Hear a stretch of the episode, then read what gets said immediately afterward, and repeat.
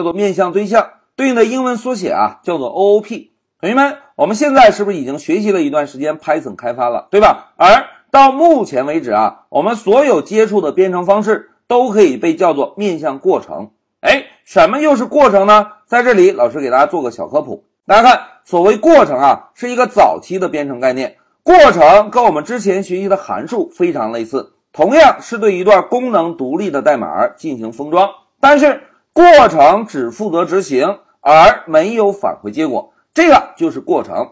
同学们，我们再回顾一下之前学习过的函数，函数是不是同样也是对一段功能独立的代码进行封装，对吧？但是在函数执行结束后，如果希望向外界报告执行结果，我们是不是就可以通过 return 这个关键字返回一个函数的执行结果？因此啊，我们之前学习的编程方式都可以被叫做面向过程的。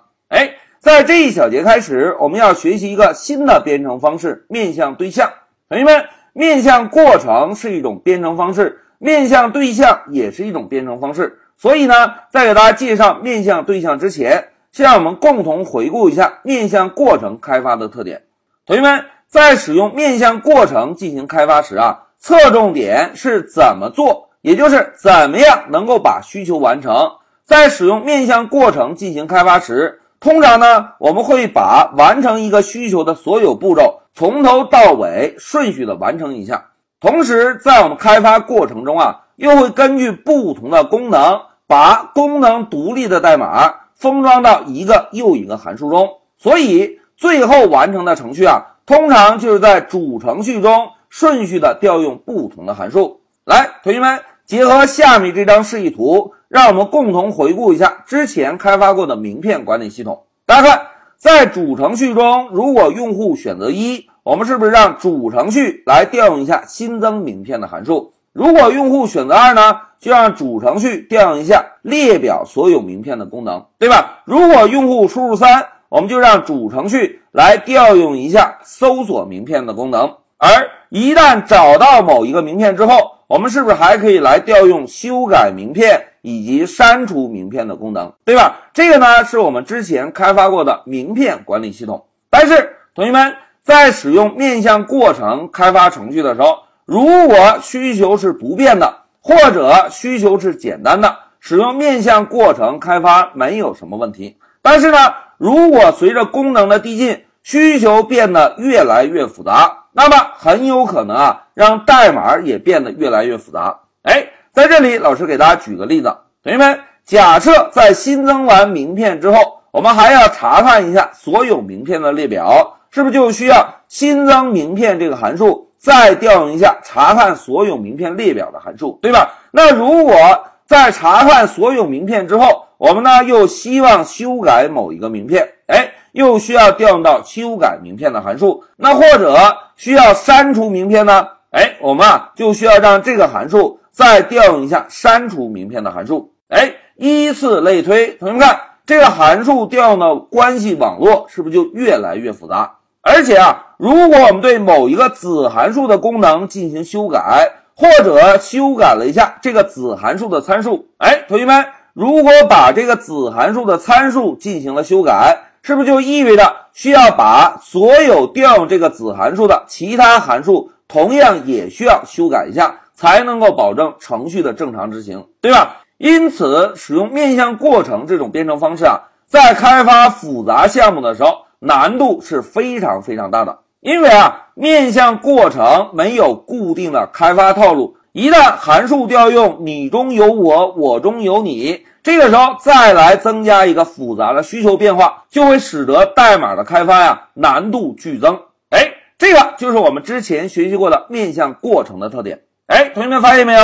面向过程并不适合复杂项目的开发，对吧？那如果想要开发复杂项目，应该怎么做呢？哎，这就涉及到我们在这一小节中要给大家隆重介绍的另外一种编程方式，叫做面向对象。同学们，面向对象在开发程序的时候，侧重点是谁来做事情？其中这个谁呀，就是面向对象的对象。那这个对象又是怎么确定的呢？来，同学们看一下。当我们接收到一个开发需求之后啊，首先要对需求进行一个分析，来明确一下要完成这个需求都涉及到哪些职责。所谓职责啊，就是要做的事情，也就是我们之前封装的函数。但是明确了职责之后还不够，大家看，在使用面向对象开发时，我们需要根据职责再来确定不同的对象。哎，之前老师讲到。面向对象就是由对象来做事情，对吧？明确职责之后，我们呢要进一步明确这个职责应该归属于哪个对象，也就是这个方法应该由哪一个对象来调用。然后呢，我们再把这个方法啊封装到这个对象内部就可以。哎，一句话讲，面向对象相比较面向过程是一个更大的封装。我们呢不仅仅要把功能独立的代码封装到方法中，还要把多个方法封装到对象中。哎，为了让同学们有个更好的体会啊，我们来看一下下面这张示意图。同学们，这张游戏截图大家都应该见过吧？植物大战僵尸，对吧？那现在我们先看一下屏幕左侧是不是有一个向日葵？哎，同学们，向日葵有什么特点啊？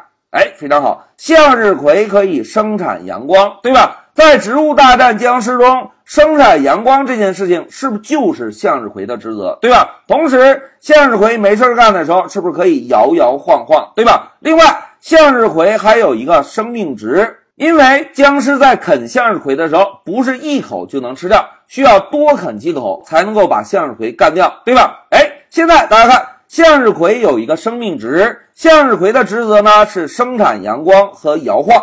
当我们把生产阳光和摇晃这两个事情啊封装到向日葵内部之后，那么生产阳光也好，摇晃也好，都是由向日葵这个对象来负责的。而我们主程序呢，只需要负责把向日葵往地上一摆就完成了。哎，主程序要做的事情是不是就少多了？因为生产阳光摇晃的事情已经被封装到了这个对象内部。来，再让我们看一下屏幕右侧的僵尸。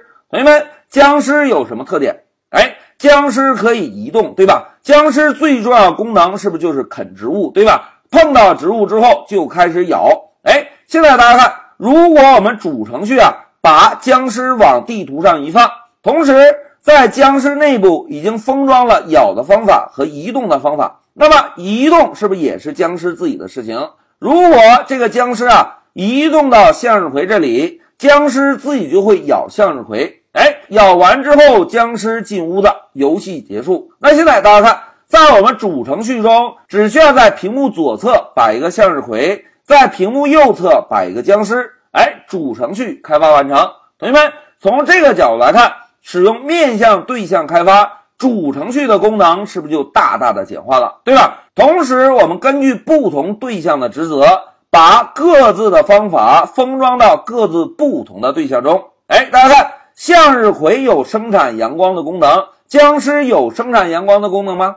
哎，并没有。所以，僵尸这个对象永远也不可能调用向日葵的生产阳光这个方法，对吧？那同学们对比一下。之前老师给大家画的面向过程的示意图，是不是很有可能出现函数你调我，我调你的情况？但是呢，在面向对象开发的时候，由于明确了职责，所以各个对象之间的方法啊很少会出现彼此调用的情况，因为职责明确的很清晰。因此，面向对象啊这种编程方式，实际上呢是专门应对复杂的开发项目。提供的一个固定的套路，哎，同学们，通过老师这个介绍，大家感觉一下，是不是还是非常有必要学习一下面向对象这种编程方式的，对吧？因为学习了面向对象，我们呢就掌握了一个固定的套路，可以开发一个复杂的项目了。同时，要学习面向对象啊，我们只需要在现在已经掌握的面向过程基础上，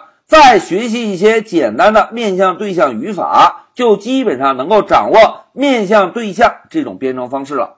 好，讲到这里，老师啊就给大家简单介绍一下面向对象的特点。一句话讲，面向对象这种编程方式就是专门来应对复杂项目开发提供的一个固定的套路。在面向对象开发时，侧重的是谁来做事情。要明确谁，我们首先呢要来确定一下职责，根据职责来明确不同的对象。